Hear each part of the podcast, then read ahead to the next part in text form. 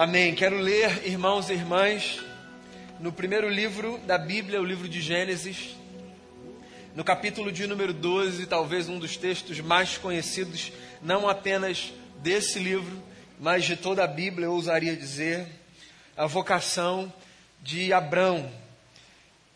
Livro de Gênesis, capítulo 12. Eu quero ler só um pedacinho do, do texto, na verdade que é o trecho que vai do verso 1 ao verso 3. Diz assim a palavra do Senhor.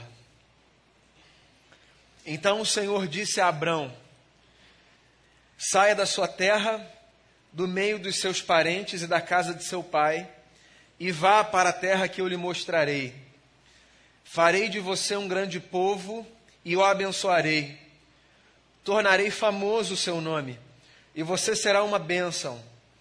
Abençoarei os que o abençoarem, e amaldiçoarei os que o amaldiçoarem, e por meio de você, todos os povos da terra serão abençoados. Esse é o começo de uma história linda. Inclusive, eu acho que a gente pode dizer que esse é o começo da nossa história enquanto povo, porque nós somos, do ponto de vista da fé, herdeiros de uma história que começa exatamente aqui, na vocação de um homem que já estava numa fase da vida em que a gente costuma pensar em estacionar, desacelerar, mas que se encontra com uma voz de um Deus que não era o seu Deus, que o impele a um novo ciclo na sua jornada. Um novo ciclo. A gente está prestes a iniciar um novo ciclo na nossa jornada. Não necessariamente um novo ciclo com mudanças radicais, talvez para alguns, eu não sei. Ainda assim, um novo ciclo. Os nossos calendários, eles nos ajudam a organizarmos e a pensarmos a vida a partir de ciclos, certo? De jornadas.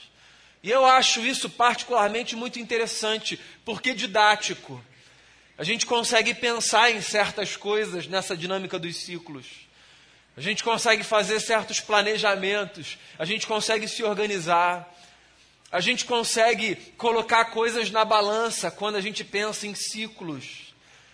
Já teve uma época da minha vida que eu desprezei as resoluções de ano novo. Não que eu as faça todo ano, mas que hoje eu tenho um pouco mais de apreço por elas. Porque por mais que no fundo a gente não cumpra boa parte das coisas que a gente diz que vai cumprir, de alguma forma, elas parecem que nos movimentam por dentro, sabe? Elas são pelo menos um estímulo para a gente reavaliar o que passou, considerar o que está por vir. Eu respeito hoje muito mais essas listas que a gente faz, esses projetos que a gente assume, esses desejos que a gente expressa, partilha, esses votos. Acho que a vida se faz também a partir deles. E eu escolhi esse texto de Gênesis 12, 1 a 3, para essa noite, a última celebração nesse ano, porque eu acho que esse texto é um texto que pode nos inspirar nesse novo ciclo de vida que está para vir, o ano de 2024. Um novo calendário de 365 dias que se põe diante de nós.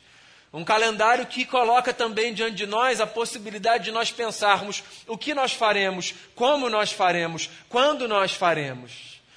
A jornada de Abraão com Deus, o início dessa jornada, parece que coloca para mim e para você alguns nortes que eu considero muito interessantes, sabe, para a gente pensar esse ciclo novo de vida que já está aí às portas. Primeiro, eu acho interessante o fato de que quando Deus aparece a esse homem, Deus faz um convite a esse homem para que ele saia da sua zona de conforto. E eu sei que essa expressão, zona de conforto, é uma expressão meio vulgarizada, caiu num lugar comum, sabe? Como se fosse um estímulo qualquer para que as pessoas façam qualquer coisa. Sai da sua zona de conforto. Mas, particularmente, eu penso que essa ideia da gente sair desse lugar muito confortável que a gente está é uma ideia muito importante para a vida.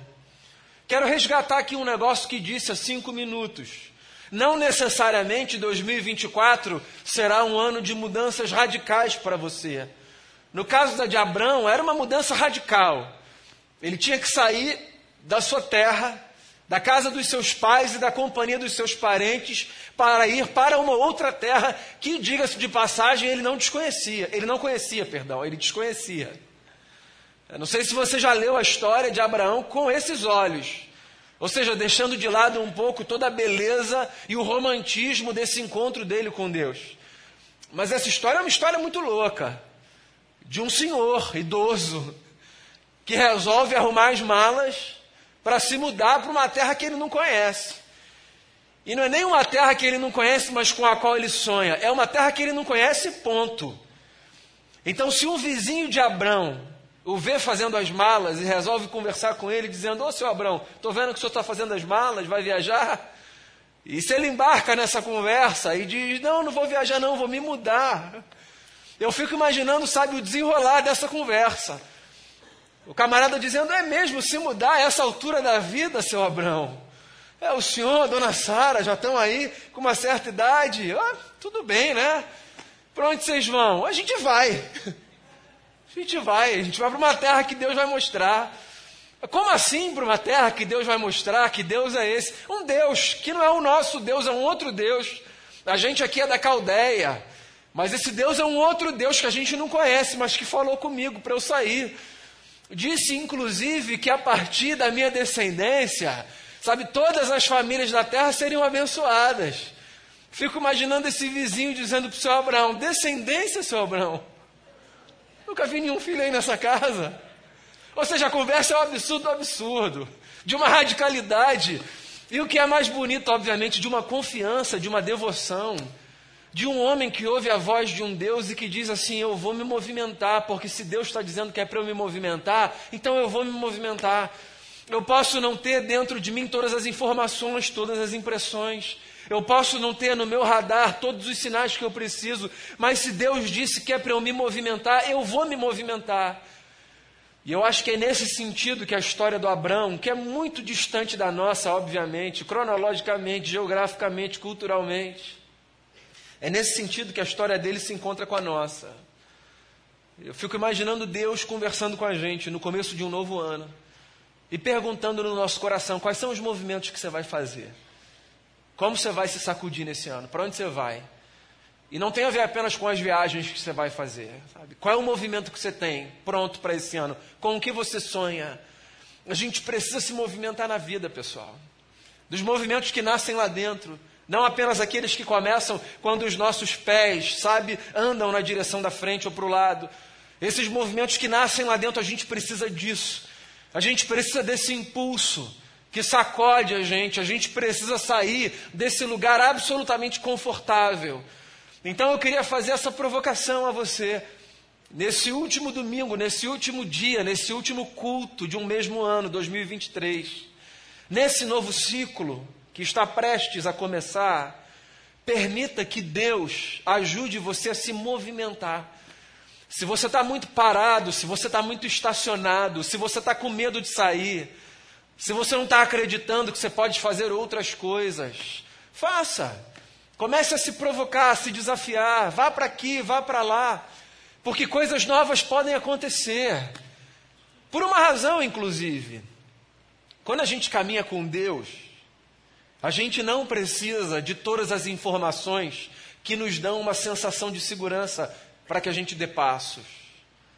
Basta que a gente saiba de uma coisa a princípio: que Ele está com a gente e vai nos abençoar. Verdade ou mentira? O Abraão vai, e é por isso que ele é chamado de pai da fé. Ele vai porque ele sabe de um negócio: Deus está com ele. E às vezes, para os movimentos que a gente faz na vida, ó, podem ser movimentos familiares, podem ser movimentos pessoais, podem ser movimentos profissionais, podem ser movimentos das mais diversas áreas. Às vezes, para os movimentos que a gente precisa fazer na vida, tudo que a gente necessita é saber que Deus vai com a gente. E se Deus vai com a gente, a gente pode ir, a gente pode se deslocar, a gente pode caminhar, a gente pode avançar. A gente precisa confiar nas promessas de Deus. E do ponto de vista teórico, isso é muito simples: confiar nas promessas de Deus. Mas a teoria na prática é outra história, né? Então, do ponto de vista prático, confiar nas promessas de Deus é um grande desafio. E eu sei que às vezes é mais fácil caminhar e dizer assim para você mesmo: Deus está comigo nesse negócio, estou indo. Mas às vezes é mais difícil. Quando a gente não vê sinais, quando a gente não percebe as coisas acontecendo, pelo menos na nossa perspectiva, favoravelmente, a gente fica mais aflito. E aí a gente tende a se esquecer das promessas que ele faz para a nossa vida. E aqui está um idoso começando um novo ciclo, confiante na promessa de que Deus estaria com ele. Então eu queria dar essa palavra para você nessa noite, sabe? Se movimente. E se você não tiver outra razão para se movimentar, se movimente sob a crença de que Deus está com você nesses movimentos. Às vezes a gente fica muito parado. Eu acho que essa é uma das perguntas que eu mais ouço num gabinete pastoral. Pastor, qual é a vontade de Deus para a minha vida? Pastor, eu posso ir para lá? Sim, Deus vai me abençoar. É isso que Deus quer de mim. E assim, quem já conversou comigo, ou caminha aqui na comunidade há um pouco mais de tempo, sabe que eu nunca dei e espero jamais dar uma resposta objetiva do tipo, essa é a vontade de Deus para a sua vida, porque isso é de uma responsabilidade, de um peso que eu não estou afim de assumir. Caminho com ele, é meu amigo, mas assim, essa procuração para falar em nome dele sobre a sua vida, não recebi e nem quero. Porque eu penso, inclusive, que tem um outro negócio. Eu penso que mais do que desenhar portas que a gente precisa adivinhar quais são as certas e as erradas, eu penso que Deus abençoa as nossas intenções. E que Deus percorre a vida do nosso lado pelos caminhos que a gente faz. Ainda que sejam escolhas equivocadas, que talvez lá na frente a gente veja, não foram as melhores escolhas. Mesmo delas, Deus esteve do nosso lado como um bom companheiro. E se em algum momento a gente precisar fazer um retorno, mudar de direção, ele vai estar fazendo um retorno com a gente, mudando de direção, indo do nosso lado. Então para com esse negócio de achar que você precisa ter certeza de que uma vontade é a vontade de Deus para a sua vida, para que você se movimente, porque nem sempre as coisas vão ser objetivas assim, claras assim. Às vezes a gente só precisa ir, e ele vai estar do nosso lado. Eu sei que isso é muito difícil para muita gente, sobretudo para quem é mais inseguro na vida. Mas a jornada é essa, não tem alternativa. É engraçado como às vezes alguns preferem, inclusive, esse subterfúgio de acreditarem ter ouvido uma direção direta a se imaginarem bancando as suas próprias escolhas. Então tem gente que banca ter ouvido de Deus coisas que às vezes Deus nem nunca disse, porque não consegue lidar com a ideia de que escolher também é uma bênção. Então a gente não precisa que Deus diga sempre assim, ó, vai por aqui, vai por ali. A gente pode ir se movimentar. Porque se a história do Abraão é essa história que eu li, e é, assim, Deus só vai com a gente. E no caminho a gente vai descobrindo coisas. 2024 não precisa estar claro diante de você agora, hoje. Eu espero que você saiba o que você vai fazer amanhã, alguma coisa pelo menos. Mas assim, 2024 esse ciclo todo, você vai descobrir muita coisa no ano, não vai? Eu também. Coisas boas, coisas não tão boas. Cumprimento, sabe, de projetos, substituição de outros. E está tudo bem, o nome disso é vida, a gente vai. E a gente vai por causa de uma certeza que a gente tem. Deus está com a gente, abençoa as nossas intenções e sempre será o nosso companheiro. Então se movimente. E se movimente confiando na promessa de Deus de que Ele está com você todos os dias da sua vida. Quem disse isso para a gente foi Jesus Cristo de Nazaré, aquele que a gente chama de Senhor. Eu estarei com vocês todos os dias, até a consumação dos séculos. E tem mais uma coisa que eu aprendo aqui nesse texto. Esse texto me faz lembrar que nessa jornada de movimentos, saindo da zona de conforto, contando com a companhia de Deus, tem um negócio que eu preciso fazer: ser uma bênção por onde eu for. Esse é o imperativo. Todas as outras coisas a gente vai descobrir, construir, reconstruir, mas o imperativo é esse: seja uma bênção. E eu acho bonito Deus dizer isso para Abraão, porque ele é um Deus novo que está aparecendo para o Abraão, Numa época, eu não sei se você sabe disso, em que a compreensão de mundo que as pessoas tinham era assim: cada pedacinho de terra tinha um deus ou deuses que cuidavam daquele povo. Então, se você morasse numa geografia específica, naquele pedaço de terra onde você morava, havia uma divindade ou algumas divindades que cuidavam daquela gente. Se você precisasse se deslocar daquele pedaço de terra que era o seu para um outro, você correria riscos. Porque o seu Deus, que é o Deus da sua terra, não está no outro território. E ele tem um compromisso, que é abençoar o seu povo na sua terra. Essa era a visão religiosa do mundo naquele tempo.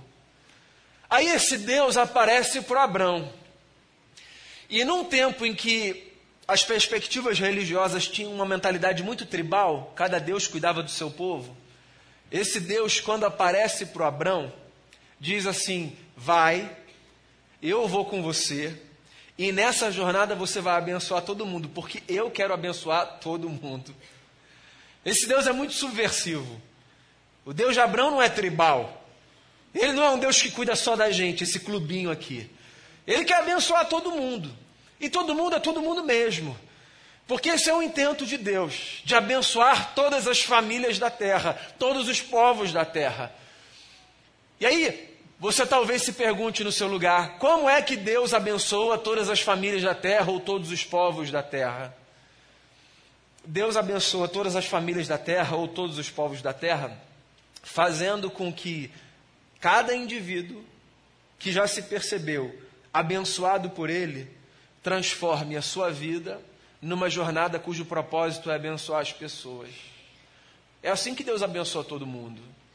Deus não abençoa todo mundo só jogando alguma coisa lá dos céus sobre a minha vida, e uma coisa dos céus sobre a sua vida, e uma coisa dos céus sobre a sua vida. Deus conta com toda uma família. Todo mundo que tem essa consciência de que o propósito dele é abençoar, passa então a ser um instrumento de bênção por onde for. O que significa que a gente precisa pensar as nossas agendas e os nossos ciclos na nossa jornada, considerando esse propósito que é: como é que eu posso abençoar aí? Então, essa é uma pergunta que você precisa fazer em 2024, se você ainda não se fez. Como é que eu posso contribuir com Deus nesse projeto de abençoar todo mundo? No meu trabalho, como é que eu posso ser uma bênção? Porque tem duas opções: ou você vai ser uma bênção ou você vai ser uma maldição. E eu espero que você não queira ser uma maldição. É muito ruim estar do lado de alguém que quer ser uma maldição, né? Porque assim, às vezes tem gente que, que vacila, todo mundo, certo? Mas parece que tem gente que se empresta para essa agenda, né? Assim, de ser um problema.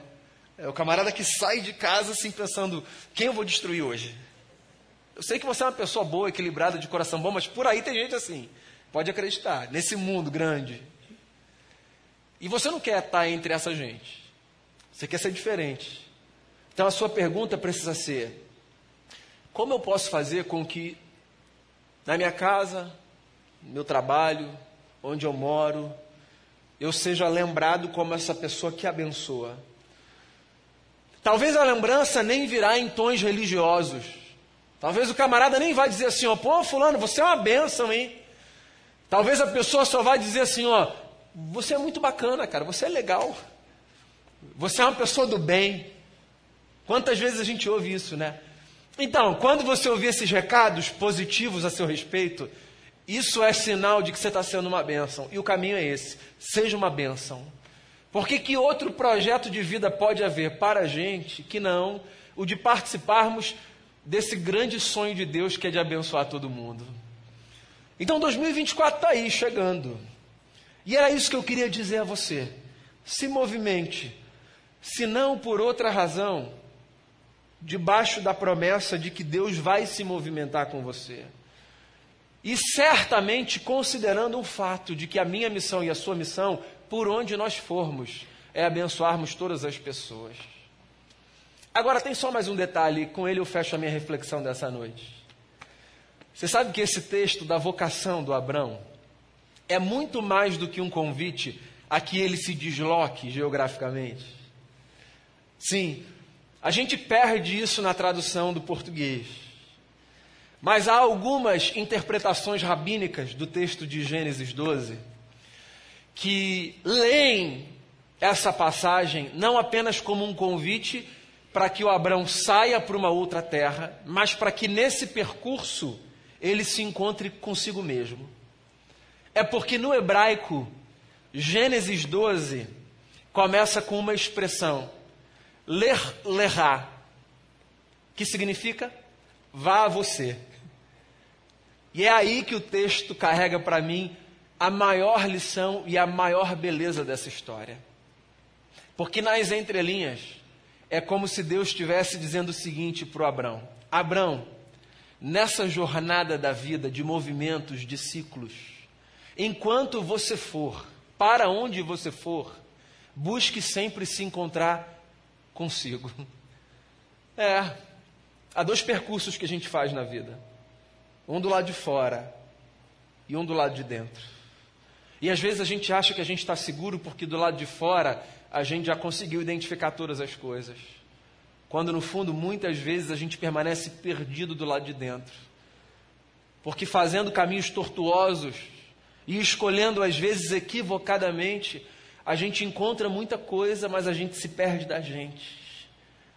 E quando eu leio esse texto, dentro dessa perspectiva de um Deus que olha para esse homem e diz assim: ler, lerravá você, eu sou lembrado que o intento de Deus nessa vida na verdade é um intento duplo: o de que eu saia e o de que ao sair eu sempre me encontre. Nunca me perca de mim. Sim, esse é o nosso grande desafio na vida, pessoal. Cada movimento que a gente faz, cada escolha que a gente faz, cada ciclo que a gente percorre, que em tudo isso a gente não se distancie de quem a gente é, mas que a gente se encontre cada vez mais. Por quê? Porque quanto mais a gente se encontrar nessa jornada, mais seguro a gente vai estar dos caminhos que a gente faz. E quanto mais a gente se encontrar, mais chance a gente vai ter de perceber esse Deus que se revela no nosso interior. Então, seja qual for a jornada que você vai fazer em 2024, o meu desejo é que você não se perca de você. Que nada, nada te faça se perder de si. Que você se encontre ao lado de Deus tendo Jesus como um referencial, fazendo todos os seus caminhos, encerrando e abrindo ciclos, cumprindo etapas dessa jornada maravilhosa que é a vida, mas sempre se lembrando da música do Cartola: Eu preciso me encontrar. Você precisa se encontrar. Eu preciso me encontrar. E está aqui um conselho a você. Por onde você for, nesse desejo de se encontrar, lembre-se de um referencial, que é o referencial, que nos reorganizará todas as vezes que nós estivermos perdidos. Jesus Cristo de Nazaré, a expressão humana desse Deus que disse que estaria do nosso lado na jornada. Ele é aquele para quem a gente olha e a partir de quem a gente se encontra nessa vida. Então, que em 2024 você se movimente, confiando que Deus está do seu lado, abençoando todas as pessoas e que em cada jornada, em cada percurso, em cada ciclo, você se encontre consigo. E sempre que você se perder, que você pare diante de Jesus, porque nele a gente consegue se reconectar e se reencontrar. Que 2024 seja bonito para mim, para você e para todo mundo. Porque eu não sei o que será, mas eu sei o que Deus quer abençoar a minha vida, a sua vida e a vida de todas as pessoas que habitam essa terra. Que esse novo ciclo seja assim para todo mundo, para a glória de Jesus, o nosso Senhor. Amém? Queria que a gente fizesse uma oração, depois a gente ainda vai fazer uma última oração, o pastor Diego vai conduzir a gente, mas eu queria que você orasse assim a partir do que você ouviu. Queria provocar inclusive você numa oração. Queria que você se pensasse numa promessa de Deus e que você colocasse essa promessa como um norte para os seus movimentos, sabe? Não sei se você é alguém muito versado nos textos bíblicos. Se você conhece textos e promessas, tenta se lembrar de uma e dizer: Senhor, quero me apegar a essa promessa. Se você não conhece textos e promessas, deixa eu dizer algumas aqui a você. Já mencionei uma na mensagem. Jesus disse: Eu estarei com você todos os dias, todos os dias até a consumação dos séculos. Essa é uma promessa de Jesus. Outra promessa de Jesus é peça e você encontrará. Peça e você encontrará. Bata na porta e ela se abrirá. Uma outra promessa dos Salmos é: entrega o teu caminho ao Senhor, confia nele, o mais ele fará. Uma outra promessa que a gente se lembrou hoje de manhã, está no meio de um salmo, é: bondade e misericórdia nos seguirão todos os dias da nossa vida e nós habitaremos na casa do Senhor para todo sempre. Há muitas promessas de Deus para a sua vida. Se lembre de uma delas e faça a sua oração nesse momento. Depois nós cantaremos uma canção e oraremos juntos, agradecendo por esse ano e consagrando o próximo ano a Jesus, o nosso Senhor.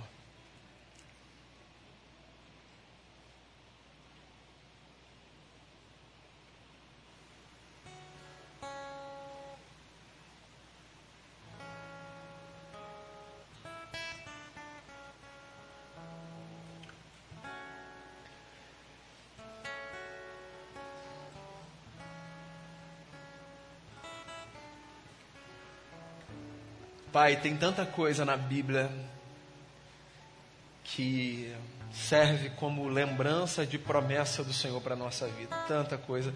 Esse livro nos é tão caro, Senhor. Tão caro. Porque ele nos aponta tantos caminhos na vida. Desse, dessa biblioteca emana tanta sabedoria.